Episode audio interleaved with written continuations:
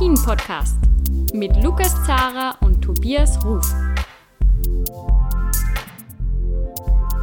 Hallo zu einer neuen Ausgabe von Après-Ski, der Alpin-Podcast von skionline.ch. Es ist die erste Ausgabe im neuen Jahr und wir haben uns dafür etwas Besonderes überlegt. Mein Name ist Lukas Zara, ich bin stellvertretender Chefredakteur bei Spox Österreich und ich wünsche natürlich allen ein äh, gutes neues Jahr, ein Prosit 2020, natürlich auch dir, lieber Tobias Ruf, der Wintersportchef von Chiemgau 24. Ja, Servus Lukas, ein frohes neues Jahr wünsche ich dir und natürlich all unseren Hörerinnen und Hörern. Ähm, Tobias, ich habe äh, ja dir auch schon erzählt, dass ich in Lienz war ähm, vergangenen Wochenende. Äh, das war noch im alten Jahr und ich habe was äh, aus dem alten Jahr mitgenommen äh, und zwar ein Interview und zwar mit äh, Michelle Giesin, die Schweizer Skirennfahrerin. Ähm, war ein sehr, sehr angenehmes Gespräch, muss ich sagen. Ähm, freut mich sehr, dass das äh, zustande gekommen ist. Mhm. Also es war direkt in Lienz beim Weltcup? Also was, mhm. was davor, was danach? Genau, ja, erzähl also mal ein bisschen. Ja, ähm, der, der Schweizer Skiverband hat da, wie wir das äh, jedes Mal fürs Weltcup Wochenende macht, äh, das Aufgebot ausgeschickt und dann mit einer Bemerkung, dass es in Lienz äh, diesmal eben keinen offiziellen Medientermin, keinen gesammelten gibt. Aber wenn man eben Interviewanfragen hat, dann kann man die äh, durchaus stellen und das habe ich gemacht. Da habe ich mir gedacht, ja, äh, es wäre doch eigentlich super, wenn ich schon mal vor Ort bin und habe das eben dann auch gemacht und da kam auch gleich die, die relativ schnell, zügig die Antwort, äh, dass das eigentlich kein Problem ist. Äh, ich habe es probiert, zehn Minuten anzufragen bei Michelle Giesin äh, geworden sind es dann eh mehr, äh, habe ich mich ein bisschen durchgeschwindelt auch, äh, auch weil Michelle Giesin ja, sehr ausführlich geantwortet hat, aber durchaus äh, sehr sinnvolle und äh, reflektierte Sachen gesagt hat. Ähm, und äh, ja, da, das Interview an sich war dann eigentlich recht abenteuerlich. Ich bin dort ins Mannschaftshotel gefahren, das war ja circa zehn Minuten außerhalb von Lienz, ähm, im, äh, ja, in dem Hotel und äh, komme dort beim Parkplatz an und sehe schon, dass er eigentlich nirgendwo ein Licht brennt. Ich gehe zu der vermeintlichen Lobby von dem Hotel, da war alles zu, da gab es so Schiebetüren, die sind nicht aufgegangen und es war komplett finster auf diesem Parkplatz und dann habe ich einen Seiteneingang gesehen, dass dort Licht brennt. Das war aber eher so ein, ja, wie kann man sich das vorstellen, einen, einen Hotelgang, der äh, ebenerdig war und links und rechts äh, jeweils Glasfronten hatte. Das heißt, er war komplett transparent. Und in diesem Gang sind, und ich, ich, ich, ich übertreibe nicht, da waren sicher 250 Paar Skier. Und dort haben die Betreuer oder die, die, die Serviceleute ähm, die Skier präpariert. Und ich habe mir gedacht, ja gut, da kannst du jetzt nicht reinplatzen, einfach in die Werkstatt. Da muss ja irgendwo anders eine Hotellobby geben. Und dann habe ich nochmal geschaut, nichts gefunden. Habe schon gesehen, dass die kroatischen Teambusse auch gekommen sind. Die sind auch alle dort reingegangen. Und eben auch dann ein paar Schweizer, habe ich ein bisschen gehört von dem, was sie, was sie gesprochen haben, dass das Schweizer sein müssen. Die sind alle dort reingegangen. Und dann habe ich mir gedacht, okay, da gehst jetzt, schaust jetzt auch rein und habe dann eben den Pressesprecher angerufen vom, vom Schweizer Skiverband. Und der hat äh, ja, durch Zufall sind wir dann eh mehr oder weniger nebeneinander gestanden, aber ich bin dort eben wirklich reingegangen, bei den Serviceleuten vorbei. Das war recht abenteuerlich. Und später erst hat sich herausgestellt, dass das eigentlich so, ja, so ein Außenhaus war, wo, wo irgendwie so, äh, sie, sie nennen es dann Lodge, äh, so Lodge-Apartments und Suites drin sind, äh, die ein bisschen abseits von, von dem eigentlichen Hotel sind, Da bin ich dann später erst drauf gekommen. Aber ich war eben schon von Anfang an richtig, aber es war ein bisschen abenteuerlich ganz, ganz zu Beginn. Ja, das klingt, klingt schon abenteuerlich. Und das, äh, das Beste war ja dann, dass er, dass, äh, dass wir dann äh, zu seinem Hotelzimmer vom Pressesprecher gegangen sind und der dann gemeint hat, ja, das müssen wir jetzt schnell umfunktionieren in den Medienraum und haben wir dort dann äh, ja, eine halbe Stunde verbracht. Da war auch das Schweizer Fernsehen vor Ort, äh, weil er selber ein bisschen überrascht war, dass es dort eben nichts sowas wie ein Besprechungsraum oder Lobby gibt, sondern dass das wirklich nur die Zimmer waren in dem Gebäude. Es war ganz witzig, aber es war sehr, sehr freundlich, sehr herzlich und äh, hat mich sehr gefreut. Äh, hat man sich eigentlich gleich, gleich zu Beginn sehr wohl gefühlt, ja. Ja, das klingt, äh, klingt schon, äh, als würde das zusammenschweißen, ja, solche Situationen. Wie hast du denn, äh, jetzt kommen wir zum Interview selber, wie hast mhm. du sie als Person wahrgenommen? Ähm, als eine, wie gesagt, sehr reflektierte Frau, die sich durchaus viele Gedanken macht, auch abseits vom, vom Skifahren. Wir haben ja dann auch ein paar Themen angesprochen, die vielleicht ja auch ein bisschen unangenehm sind oder ähm, ja, wo man sich durchaus ein bisschen mehr Gedanken machen muss. Es war natürlich auch mein Ziel, ein bisschen die, die Person Michelle Giesin auch kennenzulernen. Sie kommt ja aus einer skiverrückten Familie, kann man sagen. Schwester Dominik und Bruder Marc waren oder sind äh, auch äh, Skirennläufer und Läuferin. Ähm, und äh, ja, also sie hat, sie hat sich sehr sie, sich, also ich hatte das Gefühl, dass sie sich durchaus Gedanken gemacht hat äh, über die Fragen, die ich ihr gestellt habe. Ähm, hat dann sehr ausführlich geantwortet, was dann auch äh, den Pressesprecher ein bisschen dazu gebracht hat am, am Ende des Gesprächs, dass, er, dass wir das vielleicht abkürzen. Vielleicht kommt das auch ein bisschen rüber dann so im, im Interview. Aber, naja, man. Man mh, hört's ja. Genau.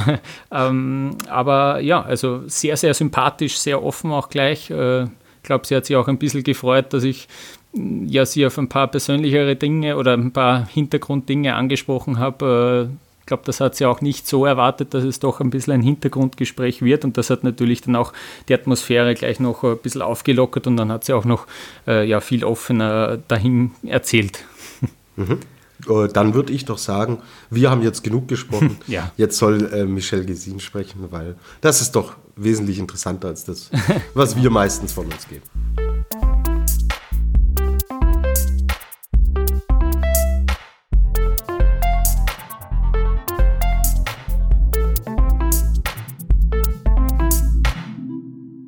Red ruhig Schweizerdeutsch. Also ich will, dass du dich natürlich wohlfühlst, wenn du, wenn du antwortest. Äh, wenn ich irgendwas nicht verstehe, dann, dann, dann werde ich eh nachfragen. Okay, genau. ähm, du hast die Saison mit vier Top Ten Ergebnissen gestartet. Hast du dir das erwartet, dass das so gut läuft gleich zu Beginn? Nein, vor allem im Riesenslalom ist es sehr, sehr über, ja, überraschend, zu einem gewissen Grad überraschend, dass es gerade so läuft. Und ja, andererseits doch auch so ein bisschen Bestätigung von, von der guten Trainingsleistungen in den letzten ja, nicht nur Monate, sondern wirklich auch Jahre, wo ich immer wieder zeigen konnte, aber noch nicht so ganz ins Rennen gebracht habe. Aber natürlich gerade so abliefern in vier Rennen nacheinander ist, ist extrem schön gewesen. Ähm, du fährst als Allrounderin natürlich alles. Äh, ist das nicht irrsinnig anstrengend und belastend für den Körper? Ja, doch, definitiv. Aber eigentlich kann ich es in den letzten Jahren sehr gut handeln. Natürlich gibt es Momente und Situationen, wo ich vielleicht einen Schlag verwünsche, wo irgendetwas Kleines ist. Und das ist dann sehr schwierig, weil ich, weil ich einfach keine Erholungszeit habe. Oder ich sage, eine Athletin, die nur eine oder zwei Disziplinen hat, hat dann doch mal irgendwann ein bisschen Luft, ein bisschen Pause, um das wieder vollständig zu erholen. Und dort müssen wir natürlich, ja, dort muss ich auf, auf meine guten Gene zurückgreifen, wo, wo mir ermöglichen, dass ich mich trotzdem sehr schnell kann erholen kann auch von kleineren Blessuren. Und ja, das, das ist sicher extrem entscheidend. Mhm. Abseits von den Skipisten setzt du dich ein für ein Projekt, das heißt Protect Our Winters. Ähm, da sagt natürlich der Name schon ein bisschen was, aber kannst du trotzdem vielleicht äh, erklären, was das, was das genau mit dem Projekt auf sich hat? Ja, Protect Our Winters ist, ist eine Non-Profit-Organisation, wo, wo wirklich von Sport, Wintersportler gegründet worden ist vom Snowboarder Jeremy Jones in Amerika. Und das ist wirklich darum gegangen, dass, dass die Wintersport-Community eigentlich auf den Klimawandel aufmerksam macht, weil wir sehen es praktisch jeden Tag, wir sind extrem davon betroffen und ja, darum ist mir das auch sehr, sehr wichtig, weil ich beobachte das extrem seit vielen Jahren, vor allem auf unseren Gletschern in der Schweiz, aber auch während dem Winter und so weiter, mit den Wetterkapriolen, die es hat und gibt. Und ja, das Wetter ist das eine und eben das Klima ist das andere und, und das deutet alles sehr, sehr stark auf den Klimawandel hin und, und darum ist es mir sehr ein grosses Anliegen gewesen, das auch nach außen zu tragen. Ich habe gesehen, die einen oder anderen Athletinnen fliegen sogar mit dem Hubschrauber teilweise zu den Weltcuporten. Du bist aber sogar mal mit dem Zug äh, gefahren. Man muss sogar sagen, weil es eben was äh, Besonderes ist, aber du lebst es, versuchst es auch zum Teil selbst ein bisschen vorzuleben. Ja, natürlich, das ist genau das Ziel von dieser Aktion. Ich meine, ja, es ist sehr unrealistisch, dass ich an, an meine Weltcuprennen kann normalerweise anreisen mit dem Zug. Aber trotzdem ist es möglich in der Schweiz und, und es ist mir auch sehr wichtig gewesen, das zu zeigen. Wir versuchen auch so eine Partnerschaft aufzubauen mit dem Austragungsort, vor allem jetzt mal in der Schweiz in, in, im ersten Schritt und, und vielleicht auch mal noch im Größeren mit der FIS zusammen und, und das wäre ja, sehr wichtig, dass man eben Alternativen aufzeigt. Es geht immer um das und, und mir ist auch wichtig, dass man nicht nur etwas verteufelt. Es geht nicht nur um, um äh, Flugscham und Reiserei. Mhm. Sicher ist das ein wichtiger Teil, aber es geht in jedem Bereich vom Leben darum, dass man eben auch eine Alternative hat. Sei es, ähm, ja, bei, beim Shopping, das ist ein grosser, mhm. grosses Tabuthema, wo irgendwie niemand darüber redet, aber es ist genau der gleich grosse Anteil an CO2-Ausstoß mhm. in der Kleiderindustrie wie auch im in der Reiserei, im Verkehr. Und, und ich glaube, das dürfen wir nicht vergessen. Also wenn man nachhaltige und, und vielleicht auch ja, qualitativ bessere Kleidung kauft, die länger hebt, mhm. ist das auch eine, äh, eine, wichtige Entscheidung. Und es gibt ganz viele kleine, kleine Sachen in der Ernährung natürlich, im Konsum allgemein. Und ich glaube, was sehr schön ist, dass, ist, dass man überhaupt schon über das redet und dass wir über das diskutieren. Das ist ein großer Schritt. Und ich versuche, ja, obwohl sicher mein CO2-Fußabdruck nicht der hm. ist, wo, wo ich gerne hätte, aber der, das hängt einfach mit meinem Job zusammen. Aber der Job und, und all das, was dazugehört, gibt mir die Stimme und, und die würde ich gerne auch für das nutzen und im Privaten eben auch ja, selber die richtigen Entscheidungen treffen. Wenn mich jetzt nicht alles täuscht, du bist 26 Jahre alt, aber es gibt Correct. schon ein Buch über dich. Ja, es ist nicht unbedingt eine Biografie. Es ist mhm. eben ein bisschen anders aufgebaut. Es geht eigentlich wirklich um die 30 Stunden in Pyeongchang vor meinem Olympiasieg. Mhm. Es geht darum, ich bin gestürzt in der Abfahrt, nachdem ich Trainingsbestzeit hatte. Ramona Siebenhofer war noch vorher dran, aber sie hat dort das Tor rausgelassen. Also mhm. Also eigentlich von allen regulär gefahrenen Athletinnen mhm. hatte ich Bestzeit. Gehabt. Und ich, ich habe mich perfekt vorbereitet, ich habe mich perfekt gefühlt. Ich habe wirklich das Gefühl, gehabt, es ist alles so genau, wie es muss sein am Tag der Abfahrt und dann ist alles in die Hose. Mein Ski ist kaputt gegangen nach wenigen Kurven. Ja, ich bin ins Ziel gestürzt mit und, mit und aufgrund von kaputtem Ski. Mhm. Und ja, bin dann mit einer Gehirnerschütterung am Nachmittag im Bett gelegen und das vor einem eigentlich wichtigen Rennen, vor einem Rennen, wo wir eigentlich darauf angeschafft haben, weil es hat nie jemand erwartet, dass ich innerhalb von zweieinhalb Jahren ja, nicht einmal zwei Jahre in den Speed-Disziplinen so einen riesengroßen mhm. Schritt kann machen dass ich um eine Medaille könnte, schon nur an eine Medaille könnte denken in, in der Speed-Disziplin. Ich glaube, es ist sogar noch weniger gewesen. Eigentlich ist es erst eines, eineinhalb Jahre gewesen, wo, wo ich überhaupt Speed gefahren bin im Weltcup. Mhm. Und ja, wir haben den Weg gestartet mit dem Fernziel ursprünglich Pyeongchang, olympische alpine Kombination mhm. und nicht olympische Abfahrt. und dann passiert das alles und ja, das eben weniger als, als ein Tag vor, vor einem eigentlich grossen mhm. Rennen. Und ja, wie, wie man es dann anbekommt, trotzdem ja, seine Leistung zu bringen und wie man kann eine, eine Enttäuschung oder eine, eine, schwierige Situation in eine Chance umwandeln und, und wie man in dem Moment auch ja, dass es eben nicht immer alles muss perfekt sein, dass es eben meistens ist nicht alles perfekt, so 95 Prozent, ja. und dass es eben nicht unbedingt schlechter ist. Jetzt muss ich kurz nachfragen, du bist dann mit einer Gehirnerschütterung gefahren in der Kombination? Ja, es ist, es ist keine sehr schwere Gehirnerschütterung mhm. Es ist, äh, wenn es jetzt nicht ein, Alpine, ein olympisches Rennen gewesen wäre am Tag darauf, wäre mhm. ich wahrscheinlich nicht gefahren. Ähm, wir haben aber wirklich, ja, sehr, sehr, sehr wichtige Betreuungsperson in dem Moment war meine Schwester, die mich halt sehr, sehr gut kennt mhm. und ja, dann auch versucht hat, zusammen mit dem Arzt, das ist alles im Buch, abzuschätzen, ist es gefährlich, mich zu fahren oder ist es, ist es möglich und ist es machbar? Und ja, ich glaube, sie haben zum Glück die richtige Entscheidung getroffen. Aber ich bin, ich habe am Start im Slalom einmal sicher zum Service mal gesagt, das Gute ist, heute denke ich mal nicht zu viel. Und ich denke aber wirklich, dass das etwas Positives in dem Moment war. Ähm, ja, einmal das Nicht-Denken, der, der Rest ist, ist äh, ja, sicher nicht optimal gewesen, aber ja, ich habe ja nachher zum Glück ein bisschen eine Ruhepause gehabt. Äh, auf deiner Homepage steht, du bist Fantasy Reader. Hast du einen Buchtipp? Hey, viele. Ja. in welche Richtung denn? Also in Fantasy. Mhm. Ja. Also eins von meinen absoluten Lieblingsbücher ist von der Stephanie Meyer nicht Twilight, sondern Seelen. Mhm. Das ist unglaublich gut. Es gibt einen, einen Film dazu. Der, das ist wirklich so für alle Fantasy-Fans ein Must-Read. Es ist so gut. Und im Moment ist auf Netflix auch die Sendung rausgekommen zu The Witcher, mhm. die Hexer-Saga. Ähm, und das ist ein Buch, das ich von der Freundin von meinem Bruder ähm, empfohlen bekommen habe. Und es ist wirklich auch extrem gut. Also ich habe die Bücher schon lange verschlungen und ich habe mich jetzt riesig auf, auf die Serie gefreut. Bin das jetzt im Moment auch am Schauen. Und mhm. ja, ist, ist, sehr, ist beides sehr empfehlenswert. Aber natürlich immer zuerst mit den Büchern ja. anfangen. Kommt man überhaupt zum Lesen während der während der Saison? Ja. Ja. Geht schon. Ja, ja. ja. also, ja, mal, eigentlich sehr gut. Also ich, ich schaue halt, ich, für mich ist es etwas sehr Wichtiges. Ich kann glaube nicht einschlafen, wenn ich nicht vorher mhm. immerhin zwei Seiten gelesen habe, was oft sehr streng ist für meinen Freund und meine Zimmermitbewohner, weil dann halt noch das Licht brennt mhm. kurz. Aber ich habe jetzt auf Weihnachten einen E-Reader bekommen von meinem Mann. Mhm. Und ich habe mich sehr dagegen gesträubt und habe über einen riesengroßen Schatten müssen gehen, weil ich immer gesagt habe, ich werde nie einen E-Reader haben. Und ich muss sagen, es ist wirklich praktisch. Ja. Vor allem eben, dass meine Zimmer ja, Gespendli ein bisschen mhm. länger ja, mit mir ja. aushalten. Und äh, Lesen ist sicher auch äh, ein bisschen gesünder als Fernschauen noch vorm, vorm Schlafen gehen. Ja, das, das definitiv. Ich, also eigentlich ist für mich ab ja, halt so 20 Minuten vor dem Schlafen gehen ist no Screen Time. Also mhm. vielleicht noch gerade den Wecker mhm. kontrollieren, wenn der nicht schon gestellt ist. Aber mhm. ja, eigentlich in den 20 Minuten vor dem Schlafen. Ja, ich bin nicht sehr ein einfacher Einschläfer. Also ich bin, gehöre nicht zu denen, die herliegen und einschlafen, sondern brauche eher so ein bisschen meine Rituale und darum ist Lesen sehr ein, ein hm. wichtiger Teil davon.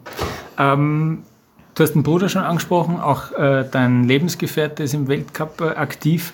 Ähm, findest du, dass dass der Skisport eine Vorreiterrolle in Sachen Gleichberechtigung hat? Äh, vielleicht keine einfache Frage, aber oder du, du kannst das ja vielleicht noch äh, sehr gut vergleichen.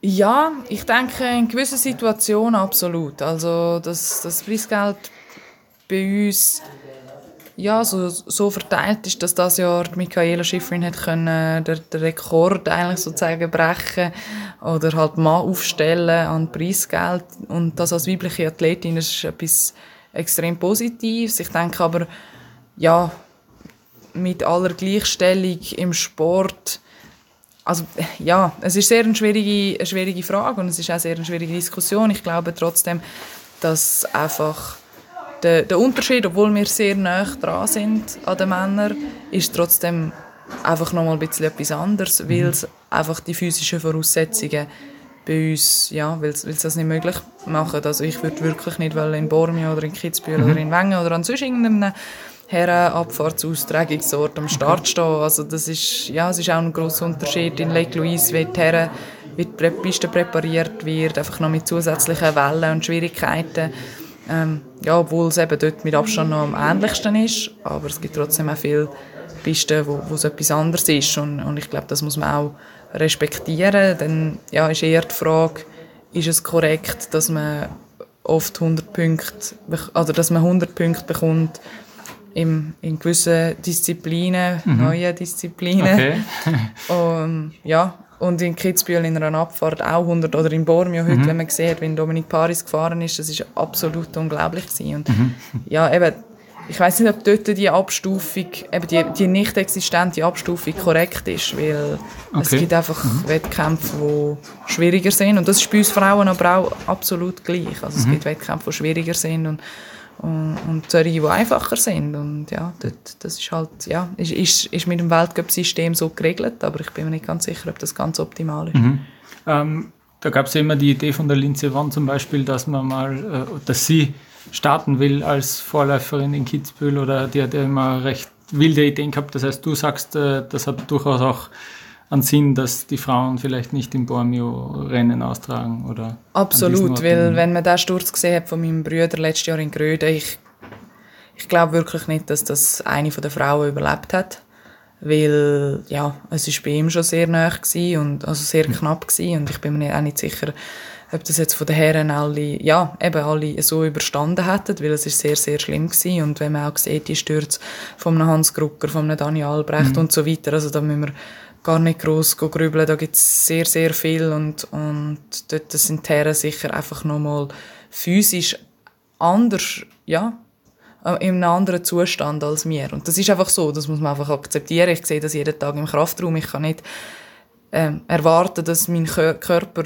bei einem Aufprall gleich reagiert wie der vom Luca oder vom Marc, weil ich, ich trainiere mindestens so viel wie sie im Sommer aber kraftmäßig komme ich einfach nie dran an. Mhm. Unmöglich. Also, mhm. der, wenn Luca, wo, wo sehr, sehr viel Kraft hat, mhm. ja, wenn ich, wenn ich so in der Hälfte bin, maximal kraftmäßig, dann, dann ist es sehr, sehr gut. Und das sieht man eigentlich in jeder Sportart. Und trotzdem ist es sehr spannend, dass wir im Ski, das sehen wir ja im Training, bei guten Bedingungen, wenn es für uns Frauen angenehm ist, sind wir sehr, sehr nah dran. Aber sobald es eben eisig wird, schlechte mhm. Sicht, sobald es schlägt, ist das einfach eine andere Sache. Und ich mhm. glaube, das ist eben die Voraus Voraussetzung, wo, wo einfach gegeben ist.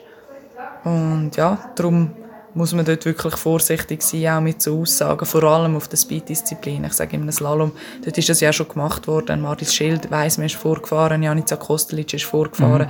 Mhm. Und ähm, ja, das, das sind, sind sehr schöne Geschichten. Ich glaube aber wirklich, dass, dass es nicht immer unbedingt alles braucht, nur mhm. im Sinn von der Gleichberechtigung. Ein Thema hätte ich noch. ähm, erstens, wie geht's deinem Bruder? Kannst du da ganz kurz was sagen, wie es bei ihm läuft? Ja, zum Glück geht's Marc eigentlich wieder absolut super. Er hat sich unglaublich erholt. Ich, äh, ja, Entschuldigung, Schweizerdeutsch. Nein, zum, zum Glück geht es Marc wieder sensationell gut. Also physisch hat er sich zu 100% wieder erholt, was absolut unglaublich ist. Es ist noch nicht so lange her, der Sturz, und er hat tatsächlich wieder können mit vollkommener Gesundheit in, in Gröden nochmal die Pisten runterfahren. Und das ist sicher sehr emotional gewesen, vor allem mm. für uns, für die, Familie, für, für, die ganze Familie. Ich glaube aber auch für sehr viele andere Athleten, die, die doch mitgelitten haben letztes Jahr. Und ja, ich bin, ich bin sehr froh, dass es ihm wieder so gut geht. Natürlich ist es mental extrem schwierig. Ähm, das Unterbewusstsein kannst du nicht so gut beeinflussen. Und das ist einfach, das kann sich einfach an den Sturz erinnern, auch wenn bewusst mm. nicht mehr viel rum ist. Und darum, ja, da, da kämpft er extrem und ja, wird, wird seinen Weg gehen, aber ich denke, die Chance, dass er, dass er die Chance nochmal hat, um es zu probieren und dass er, dass er auch Willen gehabt hat, um nochmal zurückzukommen, hat auch gemacht, dass es ihm so gut geht, weil mhm. ohne Ziel, ja, erholst du dich schon, aber es geht vielleicht doppelt so lang und mit dem Ziel wieder hundertprozentig fit sein, ist, ist sicher die Erholung sehr schnell gegangen. Mhm. Und hat das einen Einfluss auf, auf deine Leistungen, äh, wenn sich Familienmitglieder so verletzen? Ja, natürlich ist es sehr, sehr emotional. Also ja. ich, ich kämpfe extrem.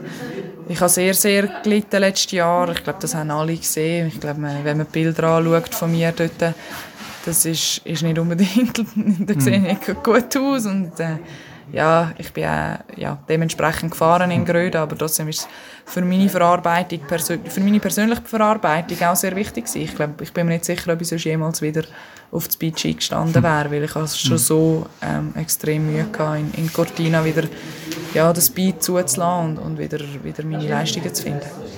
Michelle, vielen Dank für Danke deine dir. Zeit. Danke, alles Gute. Gell? Danke.